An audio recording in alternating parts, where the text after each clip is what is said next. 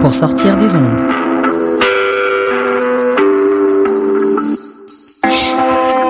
Podcast, musique, découverte.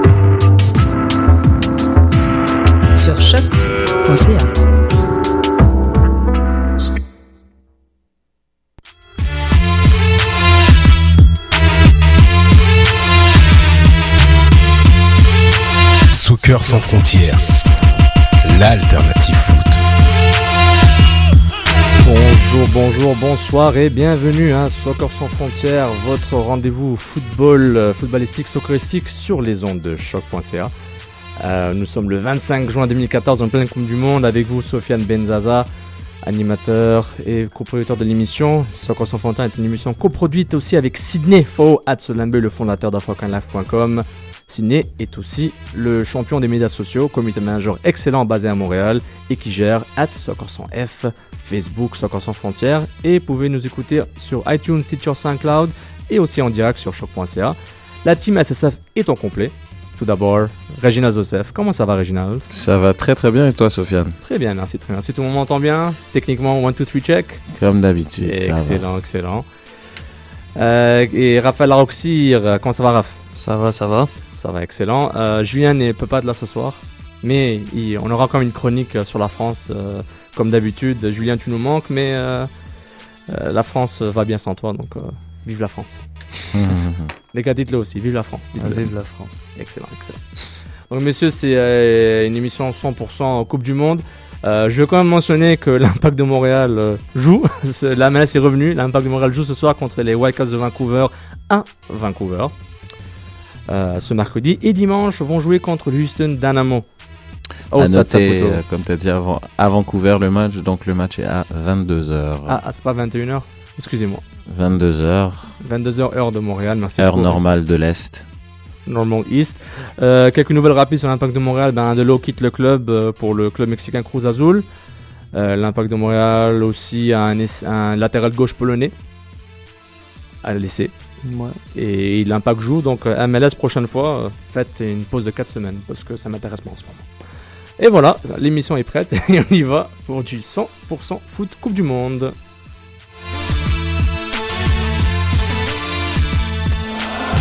Soccer sans frontières, l'alternative foot.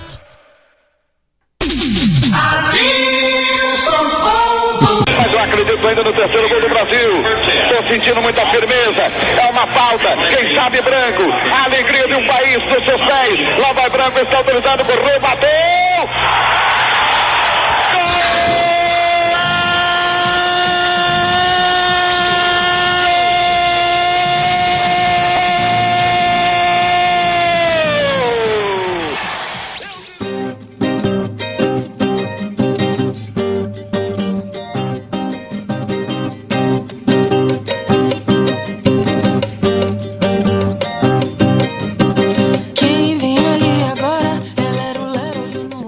Soccer sans frontières est en mode Brésil euh, avec du Branco.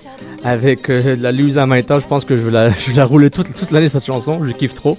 Et nous sommes en pleine Coupe du Monde, Copacabana, Bossa Nova, quelque chose que Raj aime beaucoup. Donc euh, bienvenue à Soccer sans frontières, 100% Coupe du Monde. Messieurs, depuis la dernière fois, depuis la semaine dernière, euh, on connaît déjà beaucoup de euh, beaucoup de huitièmes de finale déjà. Les groupes en sont scellés pour euh, du moins presque la moitié, la moitié déjà. Mm. Euh, donc on va passer à travers rapidement les huitièmes de finale. Euh, en ce moment, on a déjà, on aura Brésil, Chili le 28 juin, Colombie, Uruguay le 28 juin aussi. Donc euh, en confrontation sud-américaine 100%. Quatre équipes sud-américaines. Impressionnant. Et France-Nigeria est confirmé après les matchs d'aujourd'hui, notamment la, euh, la- la victoire, euh, le- la défaite de l'Iran contre la Bosnie qui a qualifié automatiquement le Nigeria, quoi qu'il arrive, contre euh, Première équipe africaine qualifiée. qualifié en espérant pas la dernière. On va Mm. en parler, on va en parler plus tard. On aura aussi le Mexique et les Pays-Bas le 29 juin en huitième de finale. La Grèce, surprise ou pas, on va demander aux Ivoiriens peut-être, contre le Costa Rica. Les Suisses, euh, grâce à une énorme performance de Shakiri contre euh, nos, nos- nos amis honduriens, qui vont affronter l'Argentine. L'Argentine, une pioche intéressante, peut-être un piège, on va en parler dans le débat, ça savent plus tard. Donc euh, c'est pas mal, c'est les huitièmes de finale. Ce qui manque au niveau des, phases de groupe, c'est les deux groupes GH qui va passer entre l'Allemagne, le Portugal, les États-Unis et le Ghana. Et le groupe H qui est très important pour moi, qui va passer entre l'Algérie, la Corée du Sud et la Russie. La Belgique est déjà qualifiée et qui ont déjà deux victoires dans ce groupe H. Messieurs, un tour de table. Je pense que les stades de la Coupe du Monde euh, sont très valorisants. On en a parlé euh, depuis le début de la Coupe du Monde, mais on répète. 3 buts par match euh, et la moyenne, de, buts par match dans cette Coupe du Monde par rapport à 2010, c'est 2.3. La Coupe du Monde n'est pas encore finie, on est déjà à 3. Euh, carton rouge, 0.2 par match, un peu plus bas que 2010. 2.7 cartons jaunes par match. Euh, en 2010, on était à 3.8. Euh, messieurs, j'ai l'impression que c'est une des meilleures Coupes du Monde que j'ai jamais vues depuis que regarde une Coupe du Monde. Euh, je vous demande, est-ce que c'est vraiment la meilleure pour vous par, rapport à, votre expérience personnelle? Euh, ben moi, la mienne, c'est ma première expérience, euh, c'est 94, celle aux États-Unis. La Célessao, champion. Particulière cette Coupe du Monde quand même, mais en termes d'ambiance, je pense que c'est quand même assez équivalent. Euh, je me rappelle qu'aux États-Unis, euh, les, les stades étaient pleins, il y avait beaucoup, beaucoup, beaucoup d'ambiance, beaucoup d'engouement, évidemment. Euh, je trouve c'est pareil, euh, sauf que la seule la différence, je trouve, en comparativement avec celle de cette année, il y a, il y a moins de surprises. Je trouve en 94, tu avais quand même les équipes clés et les équipes clés dominaient. Alors que là, on a quand même euh, l'Australie qui a perdu quand même ses trois matchs, certes, mais qui a quand même offert un très beau spectacle, le Costa Rica, etc., etc. Donc, euh, si on fait rapidement, 2002, j'avais pas trop aimé. 2006, c'était pas mal. C'était en Allemagne, très bien organisé. 2010, malheureusement, pas un grand succès. Et puis, je trouve là, on se réconcilie avec le foot en 2014. Moi, de mon côté, c'est définitivement la meilleure que j'ai vue aussi. Euh, mon expérience la plus lointaine là, que je me rappelle, c'est 98. Puis même là, j'étais pas encore... euh, j'avais quoi? J'avais 10 ans. Euh, tout ce que j'ai vu euh, 98, ça reste la finale. Mm. Mais c'est quand même assez bien. Mais bon, euh, j'ai pas suivi ça euh, à fond en 98. Ensuite, j'ai commencé comme joueur, donc je suivais un peu plus le, le, le, le soccer aussi. Mais euh, sinon, euh, c'est sûr qu'avec les buts qu'on a cette, cette année, les surprises, comme tu l'as mentionné, euh, c'est aussi le fait que chaque équipe peut y croire. Mm. Ça, ça offre, ça offre quelque chose de nouveau, je trouve, dans cette Coupe du Monde-là. C'est vraiment. c'est très très homogène. Puis mais c'est vraiment le fait, le fait que tu, tu puisses rêver, tu puisses, tu puisses être partisan de l'Australie là, puis dire, ah, moi je sais que mon équipe, on se prend contre des grosses équipes, mais je, on sait jamais. Mm. Bon, c'est- pas arrivé, mais, on- mais tu peux, te- tu peux vrai. prétendre dire que tu sais pas ce que ton équipe va faire. Euh, 2010, moi je me rappelle la finale, je l'avais, je l'avais regardé dans un, sur une petite île euh, au Vietnam. Ça c'était assez particulier aussi là comme expérience, mais euh, mais en tant que en tant, en tant que supporter euh, pour le foot là, l'expérience foot, c'est, c'est définitivement la meilleure euh, la meilleure coupe du monde. Euh, à moins qu'on soit partisan des matchs euh, 0-0 là, mais sinon. euh, Il y en a eu très peu. Il y en a eu quatre, je pense, en con... Ouais. 4 ou 5 en Même comptant celui de la France qu'on d'aujourd'hui. ouais. Puis c'est ça, parce que je pense des purges, on en a eu deux. Je crois il y a eu un Grèce-Japon qui a été assez pénible Mhm. et un Nigeria-Iran aussi. Assez pénible, oui. Ça a été les deux matchs, je pense, qui ont été très très difficiles à regarder. Même un Honduras euh, était un match avec des rebondissements, des donc euh, non, même peu si on regarde. Brésil-Mexique 0-0, c'était un 0-0 Exactement. excitant. Il y Mm. avait de l'action, il y avait de l'ouverture en offensive. Un gardien qui a été incroyable. Donc, même là, avec un 0-0, on a été heureux de regarder ce match-là. Donc, cette Coupe du Monde-là euh, a superbe. tout ce qu'il faut. Ah, superbe. Ouais. Tout à fait d'accord. Et comme je suis le plus vieux, moi, c'est depuis 1990. Oh. Ciao Italia, Italia 90, euh, c'est vraiment, honnêtement, au niveau spectacle 2014. Je sais pas si c'est parce qu'on est au Brésil ou est-ce qu'il y a toutes ces stars qui sont là en même temps euh, euh, au niveau offensif. euh, honnêtement, c'est vraiment la Coupe du Monde qui récompense ceux qui jouent, ceux qui attaquent. Et, et honnêtement, tu peux avoir la meilleure défense du monde, je, je pense pas que tu es capable de garder le score. J'ai l'impression qu'il faut vraiment que tu marques, tu marques et tu contrôles le jeu au lieu de juste essayer de, euh, de, nier l'autre équipe, euh, de, bloquer le jeu de l'autre équipe. Il faut plutôt que tu laisses le tien s'exprimer sur le terrain, puis d'ici là, d'ici là, tu es récompensé pour la fin. On va utiliser nos fameux hashtags @saputodor et @trotpoutine pour euh, donner euh, nos, ben, nos sapots pour le tournage jusqu'à maintenant. Donc, euh, vous pouvez participer avec nous sur Twitter en live et aussi après l'émission. Euh, ça peut être un, un but, une équipe, une déclaration, un journaliste, sur une chaîne télé, sur un pays, comme vous voulez, mais par rapport à la, qui est relié à la Coupe du Monde 2014, s'il vous plaît. Donc, euh, s'il vous plaît. Donc, euh, je commençais par, je commençais par Sofiane. Tiens, c'est écrit mon nom, donc je commence en premier.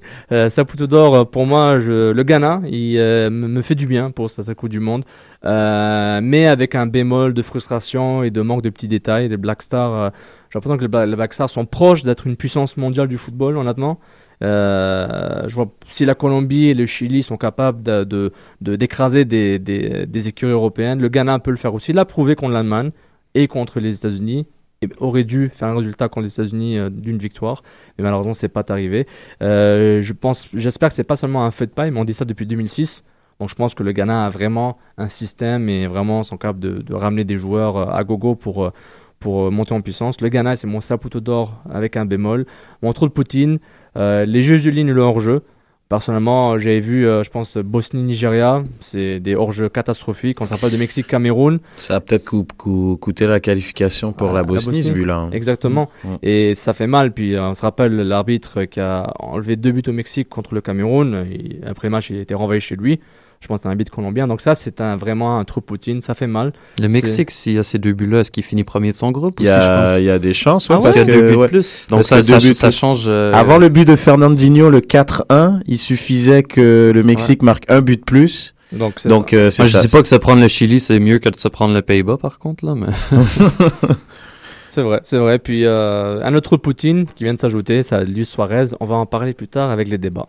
Euh, Raph Ouais, pour moi, mon Saputo d'or dans ce tournoi-là, euh, bon, je, je suis un peu vendu, mais la CONCACAF, je trouve qu'elle nous, elle nous donne, elle nous rend fiers, si je peux dire. Notre, notre soccer nord-américain, Amérique centrale, nous, nous permet de savourer un moment. On a possiblement trois équipes qui vont se rendre dans la deuxième ronde, ce qui serait une première pour les équipes de la CONCACAF. Oh, il y a souvent eu, en fait, deux ou trois fois, je crois, c'est arrivé, les États-Unis et le Mexique qui passent à l'étape suivante. Mais là, on a une troisième sélection qui s'ajoute et qui, qui, qui fait très bien, qui bat des grosses équipes, le Costa Rica. Donc la CONCACAF, pour moi, c'est une de ces belles surprises-là cette Coupe du Monde. C'est un, un niveau de jeu qu'on peut dire qui était un peu inattendu. On s'attendait pas à ce qu'il y ait trois équipes qui performent bien. À la limite, le Mexique peut-être, mais les deux autres, on, on trouvait que le parcours allait être trop difficile pour eux. Ils n'ont pas baissé les bras, ils ont été, ils se sont levés, puis en ce moment, ben, il y a juste les États-Unis qui restent à se qualifier pour que ça fasse trois équipes.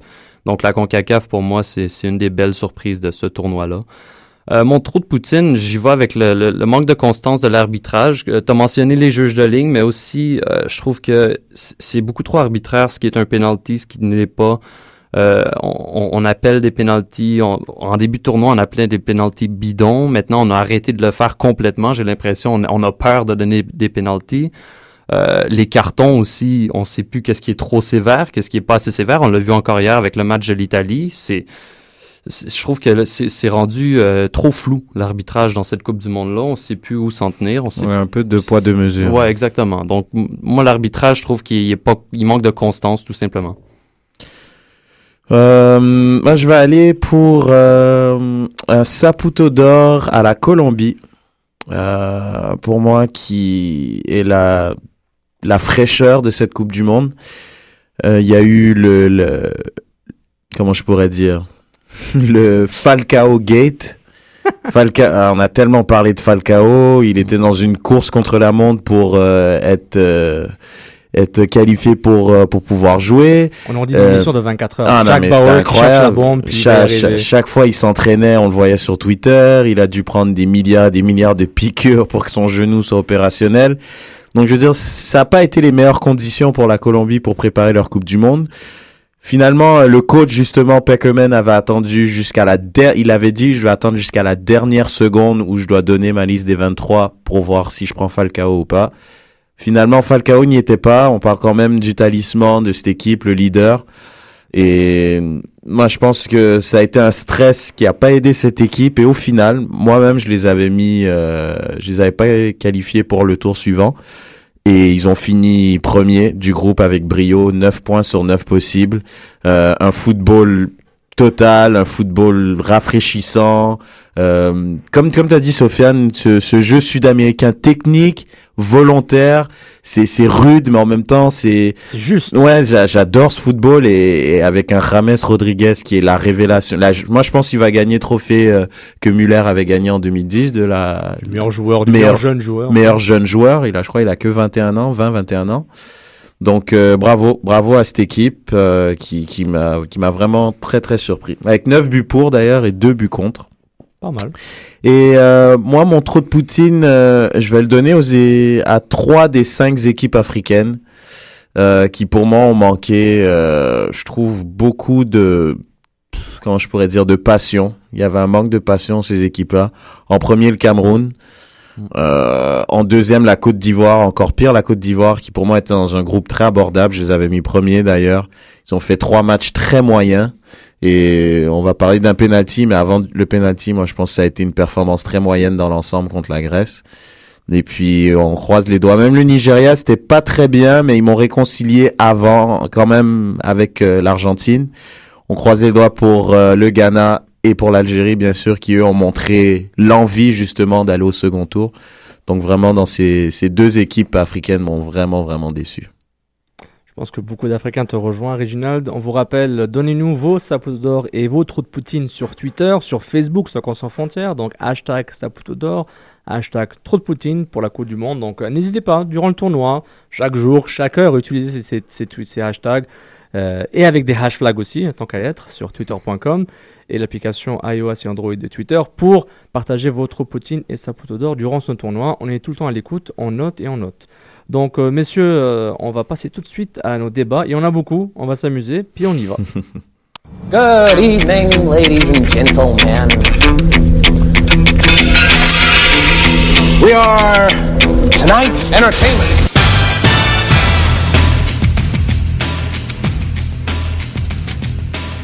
Sans transition, on passe à notre un certain ami qui s'appelle Luis Suarez. Stuani. Oh, and a, a clash inside the penalty area involving Chiellini. It's also left his Uruguayan opponent Suarez clutching his face. What's Chiellini claiming here? Here he is again, running to the box. There's the first challenge. Oh dear. Oh, Oh dear, dear, dear. Have another look. It looks to me, dare I say it, that he's had a little bite at Chiellini. surely not again.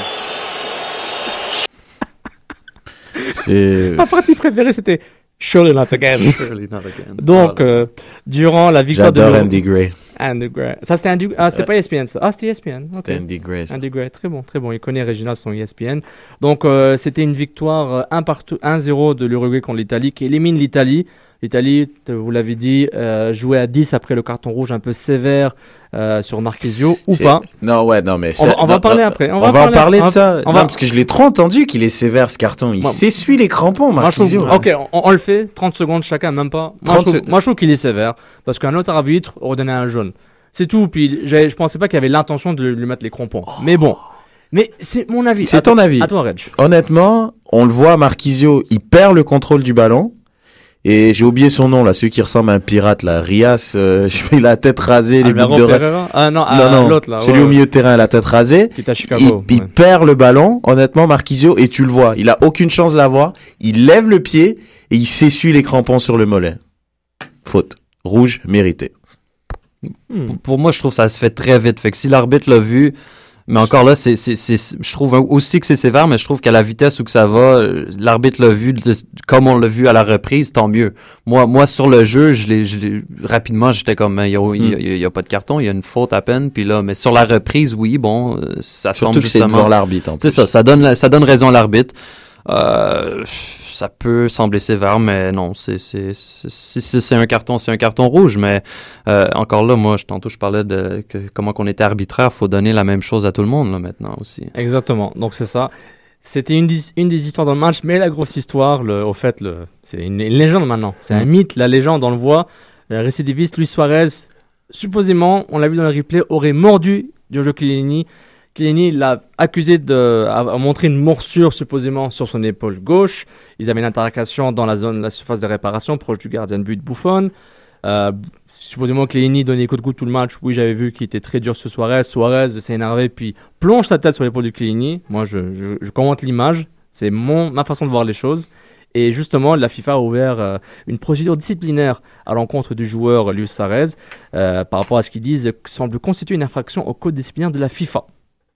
Donc, euh, le joueur et la fédération uruguayenne sont invités à donner leur position et à fournir toute preuve documentaire qui jugent appropriée d'ici le 25 juin. Donc, aujourd'hui, euh, justement, il n'y a même pas 1h20, euh, l'Uruguay a donné des preuves qui, qui prouvent que Suarez n'aurait pas peut-être pas mordu. Euh, J'avais mentionné que c'est peut-être mon, mon trop de Poutine in extremis, ben, on the fly. Puis euh, oui, Suarez a encore mordu sa troisième fois.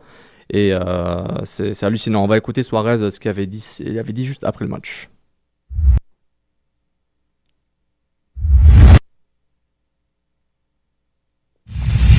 Eh, These situations arise on the pitch. I've collided with his shoulder. It drove me a little crazy too, but these things happen on the pitch.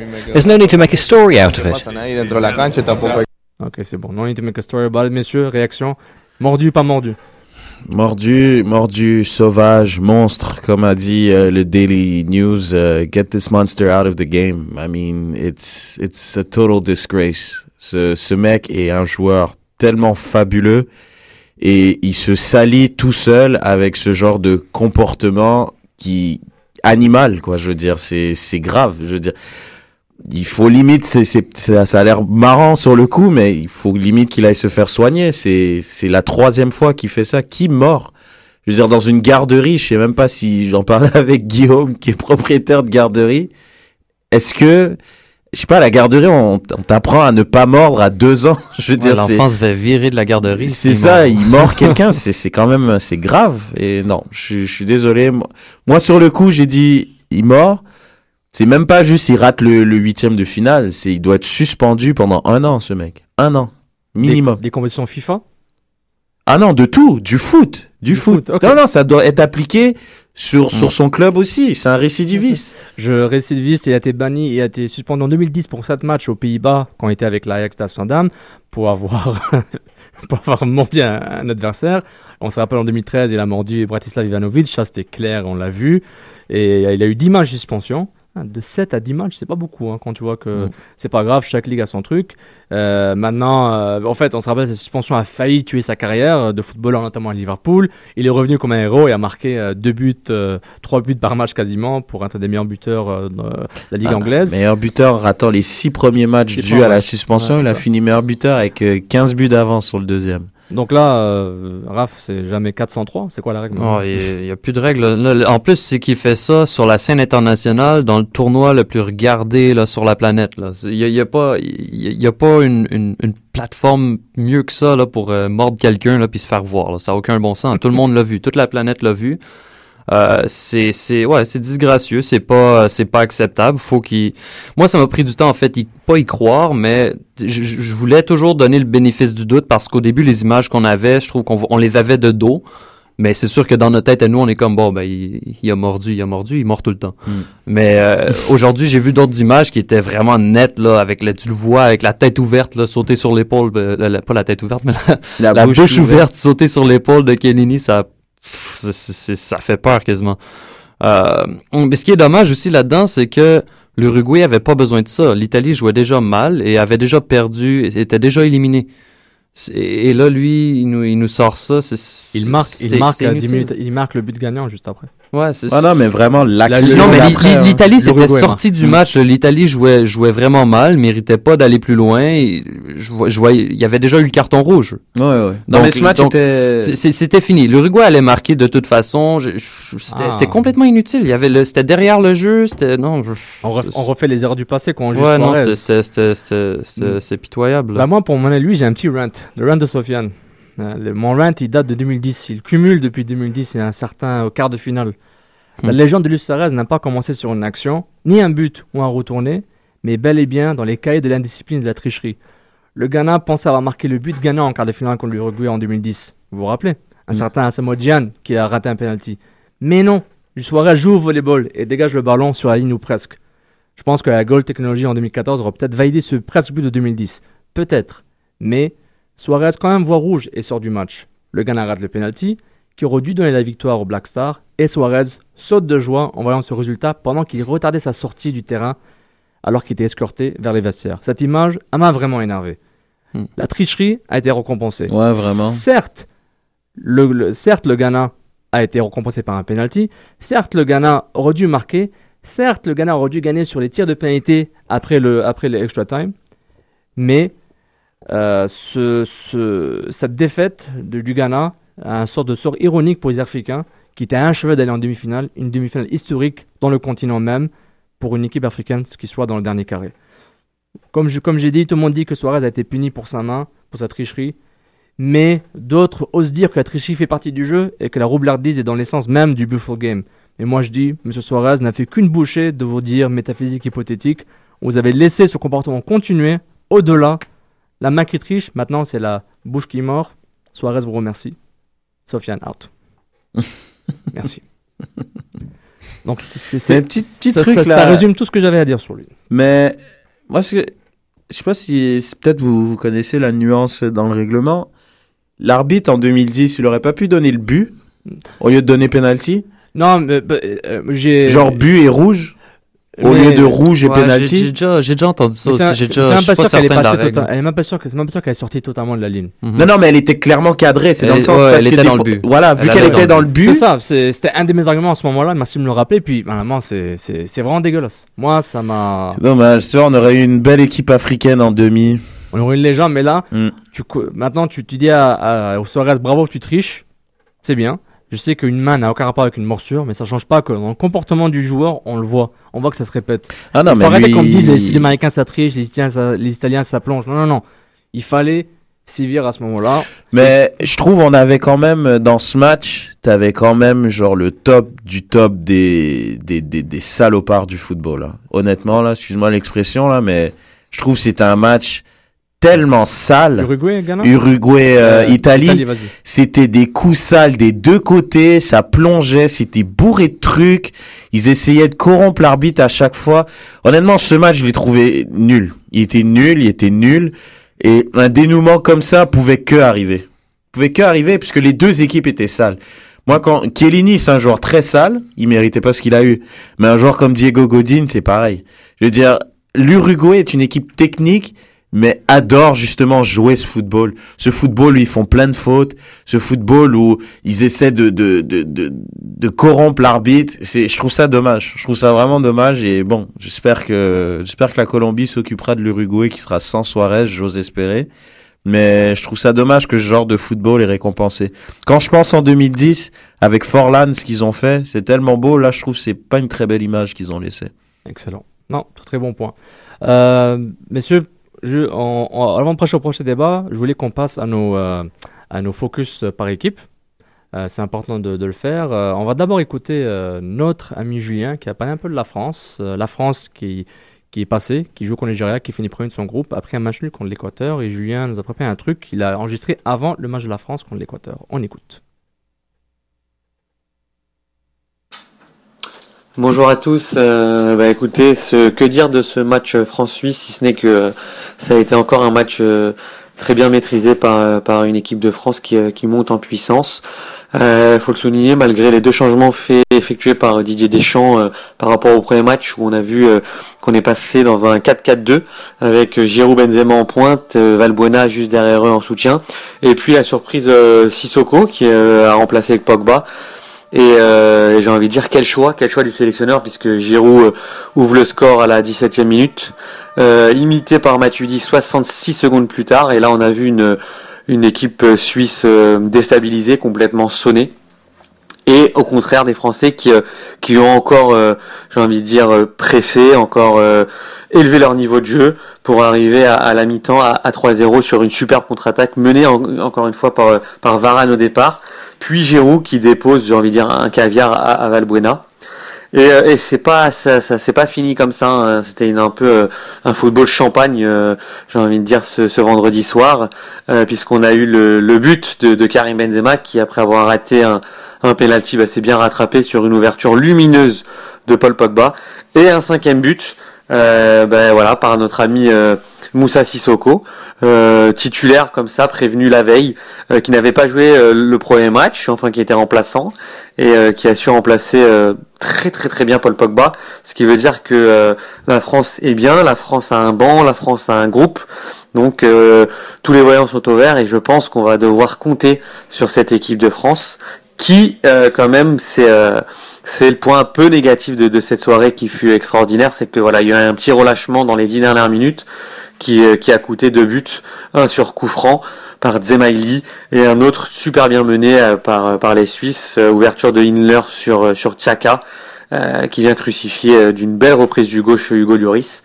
Voilà, voilà. Et puis ça s'est terminé sur une petite note, j'ai envie de dire, assez, assez marrante, euh, en sachant que l'arbitre a refusé le, le sixième et dernier but à Karim Benzema, un sixième et dernier but venu d'ailleurs. Faut le savoir, il a repris une passe de Valbuena et a marqué dans le- la lucarne opposée. Mais bon, voilà, l'arbitre, euh, je, enfin, je vous dis un peu ce qu'il dit sur les réseaux sociaux, a eu un peu de peine pour les Suisses et a voulu euh, arrêter le massacre. Donc voilà, donc non, voilà, sans, sans blague, c'est une belle équipe de France, c'est un beau groupe et je pense qu'il va falloir compter sur, euh, sur cette équipe pour le titre final. Voilà, je vous souhaite une bonne émission à tous. Merci beaucoup Julien. Et puis ce, ce beau groupe va affronter un autre groupe euh, euh, qui, qui, a, qui, qui, euh, qui a bien fini son groupe euh, de qualification. C'est le Nigeria. Donc on, vous rappelle France-Nigeria pour le premier huitième de finale. Lundi. Voilà. Lundi. Excellent. 18h. 18h.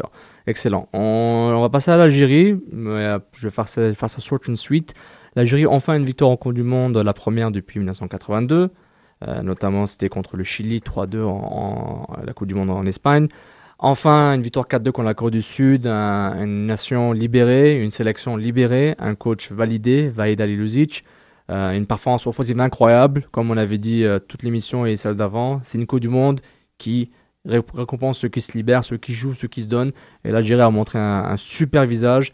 On connaissait les problèmes défensifs de cette équipe, on les a vus. Les débuts de la Corée auraient dû, auraient pu être évités. Puis ça va peut-être faire mal contre la Russie, le match, euh, la finale de ce, la finale euh, entre les deux pour voir qui passera deuxième derrière la Belgique. On estime que la Corée ne batte pas le Belgique sur un score de 3-0 au plus. Donc voilà, l'Algérie a une chance. L'Algérie a prouvé à ses détracteurs qu'elle peut jouer au ballon. Et euh, c'est ça qui était le plus important. Slimani, Alish, Djabou, les trois points et but, c'est trois joueurs qui ont été formés en Algérie, qui certains, euh, Djabou joue encore en Algérie, pardon, il joue encore en Tunisie, euh, Alish est en Portugal euh, avec la- l'Academia et Slimani avec le Sporting Portugal, le club de Cristiano Ronaldo.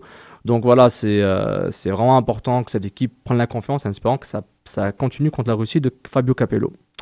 Donc bonne chance au vert et euh, Jean Talon, c'est votre endroit pour euh, célébrer la victoire contre la Russie, Inch'Allah. Et euh, ça prend. Est-ce qu'un nul, euh, il passe? Un nul suffit si la Corée ne bat pas la Belgique. Si la, Corée gagne, un nul suffit, mais personnellement, cette équipe a prouvé qu'elle ne peut pas garder le nul. Hmm.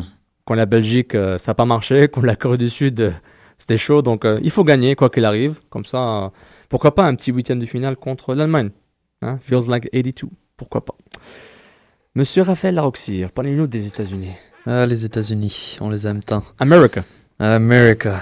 Euh, ouais, bon, on a eu un match euh, États-Unis-Portugal qui était quand même euh, plus, je trouvais, pas mal plus excitant que le premier match des États-Unis contre le Ghana. Les États-Unis ont été beaucoup plus à la hauteur cette fois-ci.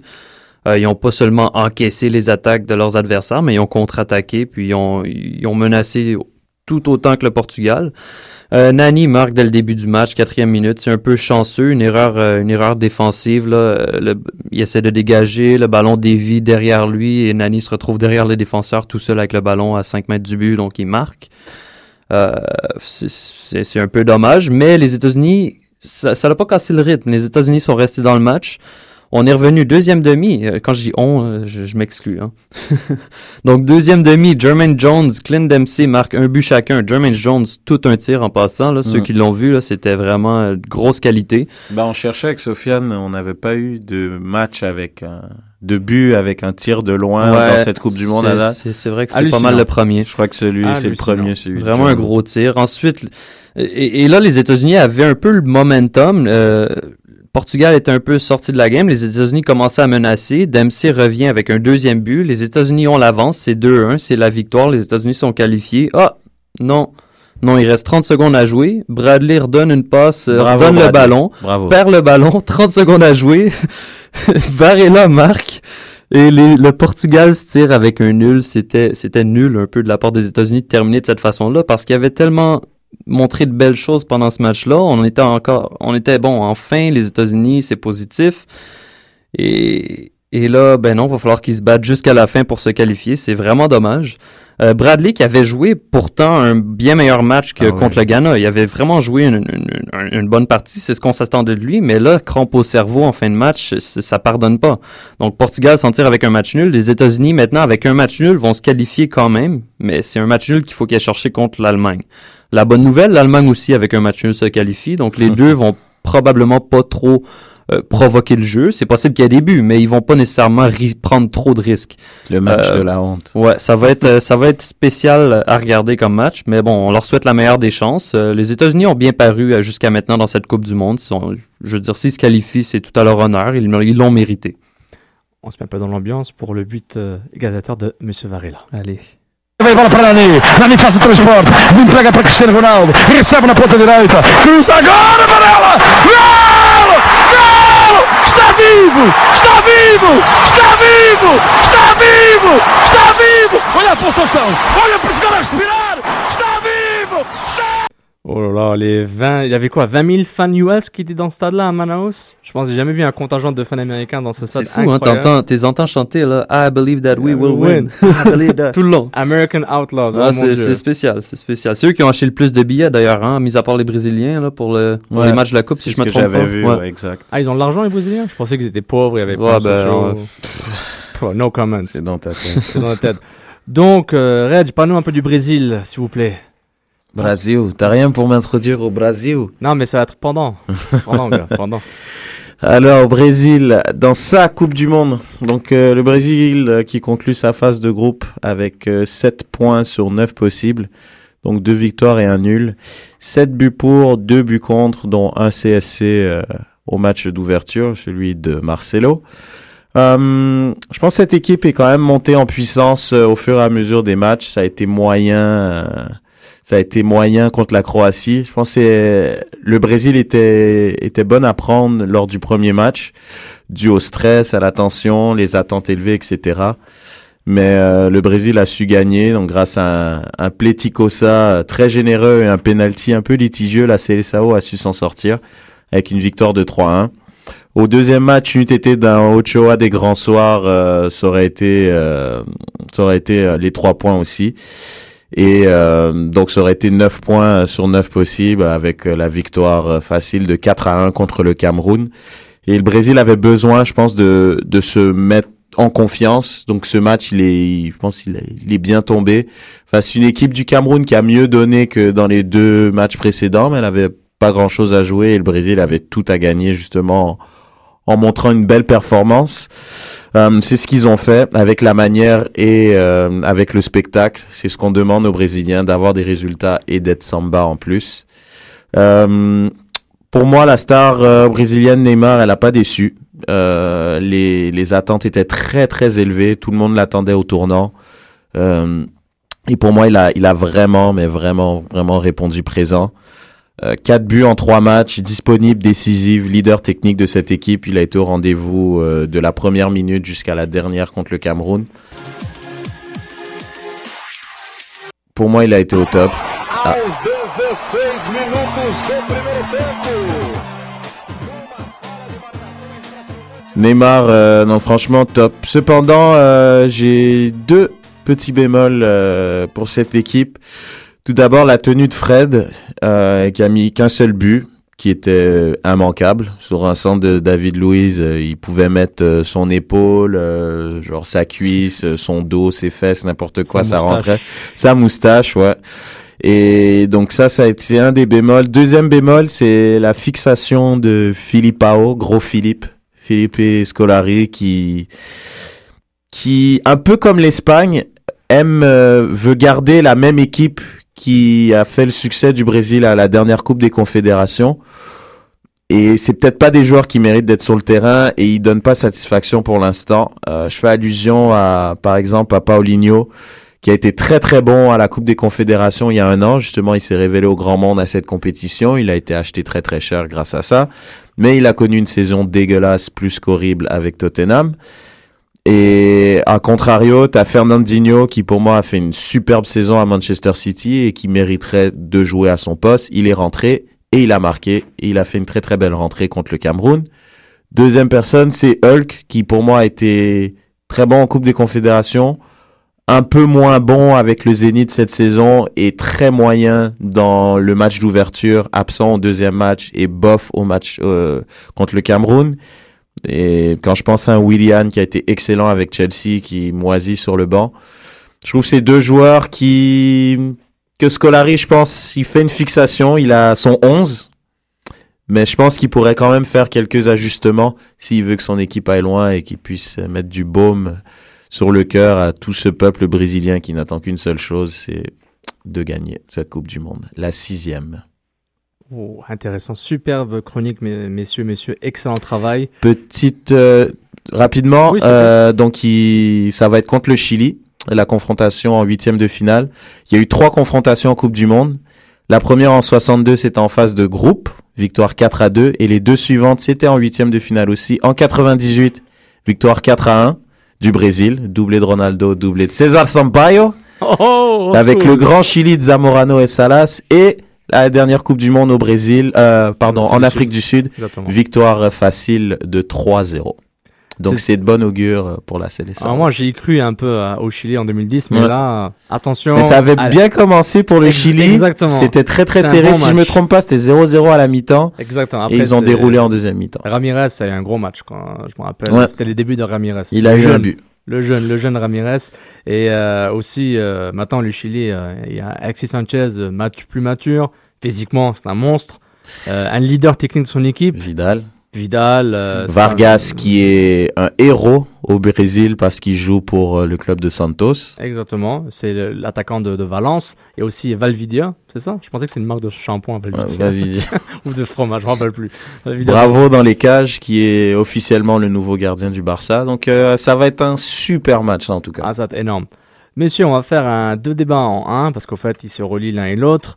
Euh, en fait, la Coupe était au Brésil. Tout le monde dit c'est la Coupe du Monde du cinéma américain parce sont chez eux. On voit que les fans sont, là, ils ont les sélections entre 20 000 et 40 000, 50 000 supporters dans les stades. Quand le Chili, l'Uruguay, la Colombie euh, et autres jouent. Euh, Est-ce que c'était faux de dire que, par exemple, le Chili, l'Uruguay et la Colombie seraient des, des dark horse cette Coupe du Monde? Ou est-ce qu'on s'est fait avoir par les équipes européennes qui étaient juste pas si bonnes que ça? On, parle, on, pense à Adios España, Goodbye England, Ciao Azuri, Hello Netherlands, on est encore là les Pays-Bas, mais est-ce qu'on s'est fait avoir ou on, a juste, j'ai juste gobé ce que les médias m'ont dit? J'étais un consommateur Moi, pour ma part, euh, j'ai suivi euh, la qualification du CONMEBOL et c'est du très très haut niveau. Je veux dire, Équateur a fini quatrième et c'est c'est quand même du très très haut niveau. Il y a que quatre équipes qui vont ou cinq équipes? Cinq. Cinq, équipes. et le cinquième, il fait un match contre, euh, je sais pas qui là. L'Asie encore? Une équipe, euh, je crois, il joue contre. Nouvelle-Zélande. Ou un truc comme ça. ah oui, c'est ouais. Le, et c'est l'Uruguay, l'Uruguay qui est quand même une puissance, qui a fini mhm. cinquième et qui est allé se qualifier donc en gagnant, je pense, 7-0 au total des buts. Moi, je m'y attendais quand même un minimum, mais de cette manière-là, non. Le Chili, moi, c'était quand même une équipe, euh, tu viens d'en parler, Sofiane, en crescendo avec un, un, un Sanchez qui était déjà bon en 2010, maintenant il est nettement plus fort. C'est des joueurs qui, dans leur club européen, sont très dominants et sont des, des pièces maîtresses de leur équipe. On pense même à James Rodriguez qui l'était avec, euh, avec Porto et qui l'est avec Monaco maintenant. Jackson Martinez, c'est quand même des très gros joueurs. Vidal, Sanchez avec le Chili. Suarez quand même. Suarez qui a été élu meilleur de meilleur joueur d'Angleterre. Donc les équipes sud-américaines sont très très très fortes. On n'en parle pas assez, je trouve.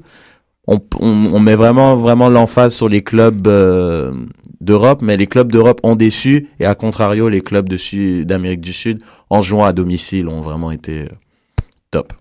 Euh, Raph, est-ce qu'on on dit aux équipes européennes, on se voit à l'Euro 2016 ou Bah, c'est les, vraiment... les- les équipes européennes le savaient que, que, que, que nos équipes sud-américaines étaient fortes. Euh, L'Uruguay, moi, je, ben, je m'attendais un peu à ce que l'Uruguay soit, soit performant dans son groupe. Le Chili, je m'attendais aussi à ce qu'il soit performant, mais je m'attendais quand même pas à ce qu'il passe à cause de la qualité de l'Espagne. Je m'attendais, l'Espagne, ça a vraiment choqué tout le monde, je crois. Euh, on s'attendait quand même à ce qu'ils réussissent à passer la phase de groupe pour la majorité d'entre nous, j'imagine. Et, le Chili a surpris, euh, mais l'Espagne a aussi déçu. Euh, donc, tant mieux pour le Chili. Ils ont une grosse qualité, ils peuvent aller loin. Ceux qui m'ont étonné, euh, Red, j'en parlais un peu plus tôt, la Colombie sans Falcao. Ça, je trouvais que c'était... Maintenant qu'il n'y avait plus Falcao, ce groupe-là, n'importe quoi pouvait arriver. Et non, la Colombie s'est quand même imposée avec trois victoires, neuf points. Puis il y a d'autres joueurs qui se sont levés. Donc, Falcao, là ou pas là, la Colombie a assuré. Euh, ça, d'après moi, c'est mon équipe sud-américaine qui m'a euh, le plus surpris. Euh, il y aurait probablement plus qualifié quand même dans ma tête, mais je m'attendais pas à ce qu'ils gagnent leurs trois matchs de cette façon-là. Donc ça, c'est ma surprise. Les équipes, écoute, les équipes européennes, c'est décevant. C'est une grosse déception. Là, va parler un Italien, va parler un Espagnol, là, ça, ça fait vraiment mal. C'est un Anglais, mais il est habitué, mais les autres, là, ça, ça fait mal. Sur 16 équipes qui vont au 16e de finale, euh, sur 16 équipes qui vont au 8e de finale, Il y a trois Européens seulement là, je 3 crois. Européens pour le Quatre. moment, mais, mais le plus important, il y a 6 équipes de l'Amérique latine, Amérique centrale et Amérique du Sud. Mexique, euh, Costa Il y en a Rica, 7 maintenant, pardon. Ouais. Mexique, Costa Rica, Uruguay, Brésil, Chili, Colombie et. Argentine. Argentine, voilà, excuse-moi, Argentine. Et Ben, les cinq équipes. euh, Cinq équipes Sud-américaines. sud-américaines, puis deux au moins de l'Amérique. Concacaf. Ouais, deux d'Amérique centrale. Il y en a qu'un qui est pas passé euh, du CONMEBOL, c'est l'Équateur. Et l'Honduras. Honduras, c'est euh, ouais. c'est CONCACAF. Oui, oui, Ouais, mais CONMEBOL, je ouais. je reste dans le concept Amérique Ouais, ouais, latine, ouais. excusez-moi. Non, c'est impressionnant. C'est imp- honnêtement, personnellement, euh, C'est impressionnant au nombre d'équipes qu'on a- qui, qui ont droit aussi. Là. Je veux Ouais, dire, l'Amérique, euh, l'Amérique du Sud a droit à cinq équipes. Bon, les- le Brésil se qualifie d'office, donc il y a cinq équipes sur six qui se sont qualifiées pour la prochaine ronde. Mhm. Euh, Concacaf, il y a possiblement trois équipes sur quatre qui vont se qualifier Ah non, pour la c'est pro- énorme. Regarde les ratios là, en pourcentage là, et mais- fais la même chose avec les Européens qui ont quoi? Ils ont 11 équipes? Euh, 12. 12 équipes qui se qualifient et ils vont en avoir peut-être 4, peut-être 5. Pour l'instant, il y a que pour l'instant, il y a les Pays-Bas, il y a la Grèce, la France et la Suisse. Donc- et la donc- Grèce, c'est une sacrée surprise Ouais, là, ouais. sérieux là? Juste une petite note, euh, Ciné euh, nous dit sur Twitter, euh, le, ils ont 6 équipes, parce que le Brésil est aussi le pays hôte, Ouais. mais il a Mhm. 5 qui se qualifient. Ouais, ouais. C'est Là, ça. C'est les 5 qui ont droit, les 5 exactement. Et euh, c'est vraiment, honnêtement, C'est ça, il y en a 5 d'habitude, mais là il y en a 6 parce que c'est le pays Il y a 6 dans le organisateur. tournoi, mais il y a 5 dans les, les qualifications qui sont éligibles, plus le pays hôte si, euh, si applicable. Mais au- aussi ça, ça va ramener le débat sur la table. Et là, je dis pas que c'est un débat qui doit se faire maintenant parce que c'est seulement qu'une Coupe du Monde, mais le débat sur le nombre de, de places qui est accordé à chaque euh, à chaque confédération. Donc oui, l'Europe en a beaucoup, et le Concacaf, comme bol, il y en a peut-être moins. Euh, par contre, il va falloir prouver qu'on peut faire ça Coupe du Monde après Coupe du Monde Ah non, avant de pouvoir gagner une place supplémentaire. là. Donc là, c'est- c'est- c'est c'est bien maintenant. Si en 2018 c'est la même chose, je crois qu'en 2022 ils n'auront pas le choix d'accorder plus de places. Parce que j'aimerais, euh, par rapport à l'Angleterre, tu sais, on dit qu'ils sont habitués, mais attention à l'Angleterre, moi je pense pour l'Euro 2016, parce que c'est une Mhm. équipe. Je pense qu'il y a quand même beaucoup d'équipes. Il y a beaucoup de qualité dans cette équipe. Les, moi je trouve, contrairement aux équipes euh, d'Amérique latine et d'Amérique centrale, les équipes européennes étaient vraiment dans un renouveau. Mhm. C'était une fin de cycle pour beaucoup d'équipes. On part de l'Espagne, ça fait quand même 10 ans qu'ils sont, 10 ans, j'avais peut-être 8 ans depuis l'Euro 2007, 2008, pardon? Oui. Ouais. Depuis l'Euro 2008. Donc, euh, qui, qui sont en train de, de, de dominer les grandes compétitions. Donc, il y a une fin de cycle là. L'Italie, il y a quand même des Pirlo, des Buffon qui vont arrêter, là. Il y a, il y a une fin de cycle. Il y avait, encore des Cassano sur le banc, là. Ouais. Faut laisser place aux Insigne, aux Immobilier. C'est, c'est, c'est ces joueurs-là, les jeunes joueurs. Même chose pour l'Angleterre. Moi, je suis surpris qu'il y avait encore des Gerrard et des Lampard dans cette équipe. Quand il y a des Yelana, des Rodriguez qui ont pas fait le voyage, des Wilshere, des Sterling qui a été Mhm. extrêmement impressionnant. Donc, moi, je dis attention, les équipes européennes, c'était peut-être la, la faut arrêter de Monde. donner des places acquises à des joueurs. Et là, là j'ai l'impression qu'on a fait jouer Lampard juste parce que c'est sa dernière Ah Coupe oui, du ça, Monde. je suis d'accord. On a fait jouer Gerrard parce que c'est sa dernière Coupe du Monde. Pirlo, à la limite, à la limite, je trouve qu'il a quand même bien joué pour l'Italie. Hmm. Mais mais il y a des joueurs qu'on fait jouer parce que c'est leur dernière. Donc on va leur donner, on va ruiner notre Coupe du Monde pour les faire jouer. dommage. Alors que tu as des joueurs de qualité jeunes qui ont beaucoup de fougue sur le banc qui peuvent amener plus probablement. Et moi, je voulais ça avec la France et C'était le beaucoup de gens étaient pas d'accord avec moi. Et au final, la France m'a a montré que j'avais tort. Moi, je voulais que la France justement euh, bâtisse que sur les jeunes, qui est que justement ils préparent leur euro parce que l'euro sera en France. Et au final, il y a eu, je trouve, il y a un bon mix de vétérans et de jeunes joueurs avec l'équipe de France actuellement, qui fait que ça donne, je pense, une bonne mayonnaise qui, qui est bien, qui ressort très très bien. Mais il y a des équipes, ils auraient dû préparer, dont l'Angleterre, moi je pense, sans prendre des Gérard de- et, pour pouvoir préparer euh, l'Euro 2016 de meilleure manière. Quoi. Non, c'est personnellement c'est exact- exactement où je voulais le débat aille parce que on a vraiment la balance. Moi les Pays-Bas, l'exception qui fait la règle où vraiment les Pays-Bas ont bien géré ça sous Louis van Gaal. Bah, ils ont les deux. Quand Mais- tu regardes, c'est drôle oui, parce mais- qu'ils ont vraiment les deux. Et moi, je croyais que ça allait échouer parce qu'ils avaient les deux. Moi, je trouvais qu'ils avaient trop du jeune et Ouais. expérimenté, mais là ça joue quoi. Parce Et que les vieux devant, le trio devant, hein, Van Persie, Robben et Schneider, les vieux devant, et derrière, c'est que des jeunes. À part De Young, c'est que des jeunes. Exactement. En amont, c'est très très impressionnant. Donc peut-être euh, les Pays-Bas ont trouvé la formule magique. Euh, on dit souvent que c'est des euh, rapidement des groupes, les groupes sont serrés, les matchs sont serrés. Euh, le, le Cameroun aurait été euh, sous suspicion. on l'a mis le Cameroun en, euh, le Cameroun a été mis a été mis mis en garde de ne pas laisser passer trop de buts contre le Brésil pour ne pas pour ne pas euh, débalancer les qualifications. Sous, euh, on, a, on a quasiment accusé le Cameroun de d'être propice à, à être corrompu. Mais moi je dis, je pense que le, le match qui va t'arranger, c'est États-Unis-Allemagne. Bah, ça sent pas bon, hein. T'as quand même euh, deux coachs euh, allemands. Klinsmann était coach de la sélection en 2006. Lowe était son assistant à ce moment-là. Et t'as quand même les deux équipes, si elles font un nul, les deux équipes passent. Donc, pourquoi risquer J'espère juste qu'on va avoir un beau, un beau match de foot quand même, quoi. Je trouve que ça serait vraiment dommage qu'il y ait un arrangement. Et... Ouais, parce que si c'était le premier match, ça pourrait nous offrir un super match de groupe.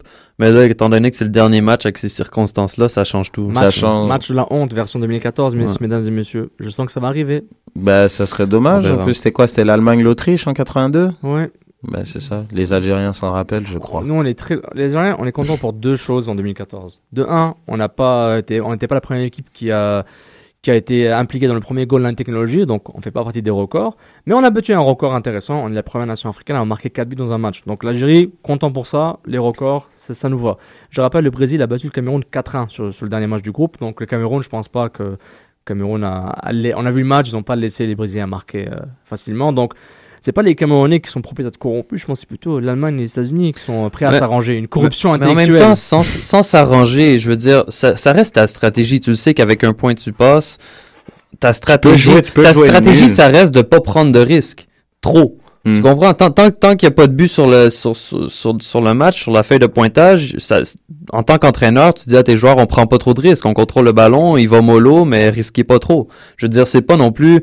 Je veux dire, si le match finit nul, c'est pas non plus qu'il y a eu corruption. Là. C'est pas, faut pas sauter trop on va vite. voir, non on va voir le contenu du match, mais je te dis, moi je dis en tout cas, c'est comme C'est quand demain C'est oui. De toute midi- façon, à euh, tous les, le, le reste des matchs, c'est demain. là. Ouais, demain. Vendredi, il n'y a pas match. Et samedi, les huitièmes les commencent. ouais, Donc euh, Tu rappelles un peu euh, le, le calendrier pour demain? C'est Le quoi calendrier les, pour- les matchs de midi et les matchs donc de... les matchs du à 1h Portugal euh, Ghana. Une heure? euh, midi. midi, midi. Midi. Portugal, ah ça c'est heure centrale. Portugal, Ghana, États-Unis, Allemagne. Ok. À 16h, République de Corée, Belgique, Algérie, Russie. 16h 16h. Excellent. Ça va être incroyable comme Non, match. c'est- Je suis quand même content parce que, mine de rien, les, les groupes, les matchs, on s'est retrouvés quand même avec des, des fins de groupe quand même. euh, le troisième match du groupe a été quand même assez Décisif, déterminant, ouais. décisif pour, euh, pour le classement. Je trouve ça vraiment... Il y a très peu de groupes où avant le, avant le, le, le coup d'envoi du troisième match, il y avait deux équipes à 6 points Il y avait et deux équipes à 0 Juste points. le groupe A. Le groupe A? Non, même pas. euh, Juste le- il y avait juste le groupe de... Non, non, Espagne, euh, groupe B, pardon, Espagne, Pays-Bas. Euh, Ouais, voilà. Espagne, Pays-Bas, Australie, euh, Chili. Exactement. Le groupe, qui c'était déjà, les carottes étaient déjà cuites, puis le reste, parce que tout le monde a voulu jouer le jeu. Ils ah non, c'est, je trouve que c'est une Coupe du Monde où tous les coachs, je pense, ont préconisé un football offensif. Il n'y a pas de match à part l'Iran qui... Ben même l'Iran, tu vois, tu regardes bien le match d'Iran. Contre euh, l'Argentine Ouais, et même là, là, j'ai vu un peu quand même... C'est vraiment faute de talent. Parce que tu Ouais. regardes, il y a vraiment des envies d'aller vers l'avant. mais les passes sont imprécises, les centres sont mauvais, donc au final, voilà, tu peux pas faire grand. En fait, c'est c'est Queiroz qui a des intentions de faire jouer comme Man United vers Ben voilà. 2000, mais il a pas genre. Ah, là, il a pas il, les joueurs. il a pas les joueurs, c'est dommage parce qu'on sort l'Iran contre l'Argentine surtout, qui est le match j'ai vraiment regardé de A à Z, plus que contre la Bosnie, il y avait des occasions. Sérieusement là, avant le but de Messi, il y a eu des occasions pour que l'Iran puisse gagner ce match. Ah, ouais, ils auraient pu. Mais, mais la, la magie de Messi, on va en parler de Messi dans deux instants pour, avant de finir l'émission. Un, un dernier débat qu'on voulait faire, ben, un dernier tour de table, c'était quel huitième de finale vous ne voulez pas voir? Mais je pense qu'il y a tellement qui sont déjà, pré- euh, qui sont, qui sont déjà précisés déjà, on va pas parler de ça. Euh, quelle est la finale que vous voudrez voir? La finale? La finale, avec ce qui arrive maintenant, avec le- les tableaux, tout ça. Moi, je dis, je pense que le- la FIFA veut que ce soit Brésil-Argentine, Neymar Messi. Je pense que c'est ça, mais euh, je veux savoir quelle finale tu voudrais voir. Ben moi, dans mes trucs, j'ai mis Brésil-Argentine, donc dans mes... Dans Donc mes- toi, t'es un corrompu aussi. dans mon dans mon bracket euh, MLS, je sais pas quoi là, j'ai mis euh, on parle tous les poules, j'ai mis une finale. euh, je pense qu'elle serait elle serait belle cette finale parce que Brésil Allemagne, c'est pas possible, c'est ça le problème. Non. C'est ça par rapport à comment Bah, s'ils finissent premier. Ouais, on mais sait pas, on- si ça finit, euh, Hmm. on, on sait pas. Voilà, on sait pas mais je pense une belle finale parce que jusqu'à date, je pense que c'est les deux joueurs euh, qui sont vraiment qui tu sais, qui surdominent leur je pense la Coupe du monde qui la marque de leur empreinte, t'as Messi avec quand même 4 buts en 3 matchs. T'as Neymar avec 4 buts en 3 matchs. Et le troisième joueur, moi, je trouve, qui est vraiment au-dessus, c'est Robben. Robben, il fait une super Coupe du Monde jusqu'à maintenant. Il a deux buts, puis peut-être trois passes décisives. Il est vraiment impliqué. Il est moins, moins le Robben chiant et râleur et perso qu'il était avant. Là, on le sent vraiment euh, committed to, à la, aux Pays-Bas et pff, ça Ça- serait. C'est ouais. hallucinant. C'est Ouais. hallucinant que Cristiano Ronaldo ne fait pas partie de ce trio. Ah bah non. Euh, Raph, Bah moi je crois que c'est pas possible, mais j'aurais aimé ça un petit euh, Brésil-France Ouais. au, au Brésil. Ça serait je trouve que ça aurait eu une belle petite saveur, sur- surtout qu'on voit les Français qui jouent très bien, une be- qui jouent une belle Coupe du Monde. Donc ça aurait donné un- une belle petite saveur à cette Coupe du C'est Monde là. vrai qu'elle serait bien. Brésil-Allemagne, ça aurait été bien aussi, mais je crois que c'est pas possible non plus. c'est pas Donc. Brésil-Argentine. C'est finissent deuxième, les Allemands? Ouais, c'est vrai. Si les Allemands finissent deuxième, peut-être. Mais non. Mais euh, non, Brésil-Ar- Brésil-Argentine, je trouve que c'est Ça a de la gueule. ouais, c'est une belle une belle finale sud-américaine là. Et tout est fait pour qu'ils ne s'en rendent pas, qu'ils se rendent seulement en finale. Ouais. C'est incroyable. Les Adidas, dieux du soccer sont de leur côté. Adidas, Nike, Messi, Ben, ça Neymar. serait parfait, ça serait parfait. Et Ouais. puis, mon amant, comment Messi joue, euh, personnellement, euh, comment Messi joue, il, il- il commence, il commence à rentrer dans la légende parce que son équipe est tellement bonne, ils font tellement rien. Attends, attends, attends, c'est pas fini, c'est pas fini. frustre, mais si. Attends, c'est pas fini. Son équipe, euh, son équipe. euh, attends, un petit Twitter de Laboc. euh, J'ai pas le jingle Twitter, mais qu'est-ce qu'il dit, Monsieur Laboc Il dit que Euh, Robben est est le meilleur. joueur de la Coupe du Monde so far. Hashtag débat SSF. Puis il ajoute finale Brésil Algérie. Oui, oui, s'il te plaît Laboc, c'est excellent. Je signe tout de suite. Et... Donc c'est ça. Mais Messi il est tellement dans une équipe médiocre composée de joueurs superstars talentueux, à part la défense, je, pense, euh, que sur une action, il débloque un match, puis voilà quoi. Se confond contre Neymar. Euh, J'en parlais avec Sidney, on en parlait à Sidney euh, plus tôt aujourd'hui. euh, il me disait, mais ce qu'il a fait, le confond qu'il a fait, c'est hallucinant. Puis voilà, peut-être Messi, il se débloque la situation, puis voilà. C'est, euh, Donc, c'est bon, France, euh, Brésil-Argentine, on arrête, on arrête l'émission. Ouais, On- la semaine prochaine, on vient même pas, Brésil-Argentine, c'est done. Messi, il me toute façon, c'est dérange un arrangé. peu. Je trouve Messi, il est pas, il a quatre buts, mais je trouve il a pas, il a pas l'influence que Neymar avec le Brésil et que Robben a avec les Pays-Bas jusqu'à Mm. maintenant. Moi, je trouve Messi, ça reste quand même un mec qui marche 90% d'un match. Il fait des accélérations, il est inarrêtable, certes. Mais Neymar, les gestes techniques, les passes décisives, le Robben aussi. Moi, pour moi, c'est Robben et Neymar, ils sont vraiment au top, au top, au top. Là, jusqu'à date, là, Moi, tout ce que je sais, c'est que Sanchez et Neymar ont l'air super bons quand ils pas avec le Barcelone. Je dis ça juste comme ça. C'est Luis Enrique qui va se régaler euh, au mois d'août à la reprise. On verra si Messi va être d'accord avec ça. À moins qu'il s'en aille euh, au Zénith de Saint-Pétersbourg. Donc, euh, bon, messieurs. Garay a été transféré. Ah, Très dommage, au Zénith. Ah, c'est vrai au Zénith. Un défenseur qui, selon moi, euh, coûtait pas très cher, 15 millions. 15 millions pour un défenseur de cette qualité, Je pense que c'est son salaire qui est conséquent avec, euh, avec du gaz euh, directement pompé chez lui. c'est une perte. Je trouve ça dommage. Mais bon. Ah, qu'est-ce que tu veux. Donc, messieurs, c'est ça conclut l'émission. La prochaine fois qu'on va se parler, on va faire un preview des quarts de finale, normalement, parce que les quarts de finale commencent le 4 juillet. On sera là mercredi prochain, donc c'est très, très excitant. On va voir peut-être est-ce qu'il y aura vraiment un Brésil-Argentine, est-ce qu'il y aura des surprises. Et d'ici là, euh, suivez-nous sur Twitter, soccer100f, pour voir le résultat des groupes GH et des huitièmes de finale. Merci, Réginald. Merci à vous. Merci Raph. Merci. Merci tout le monde et je vous souhaite une bonne Coupe du Monde. Soccer sans frontières, l'alternative foot.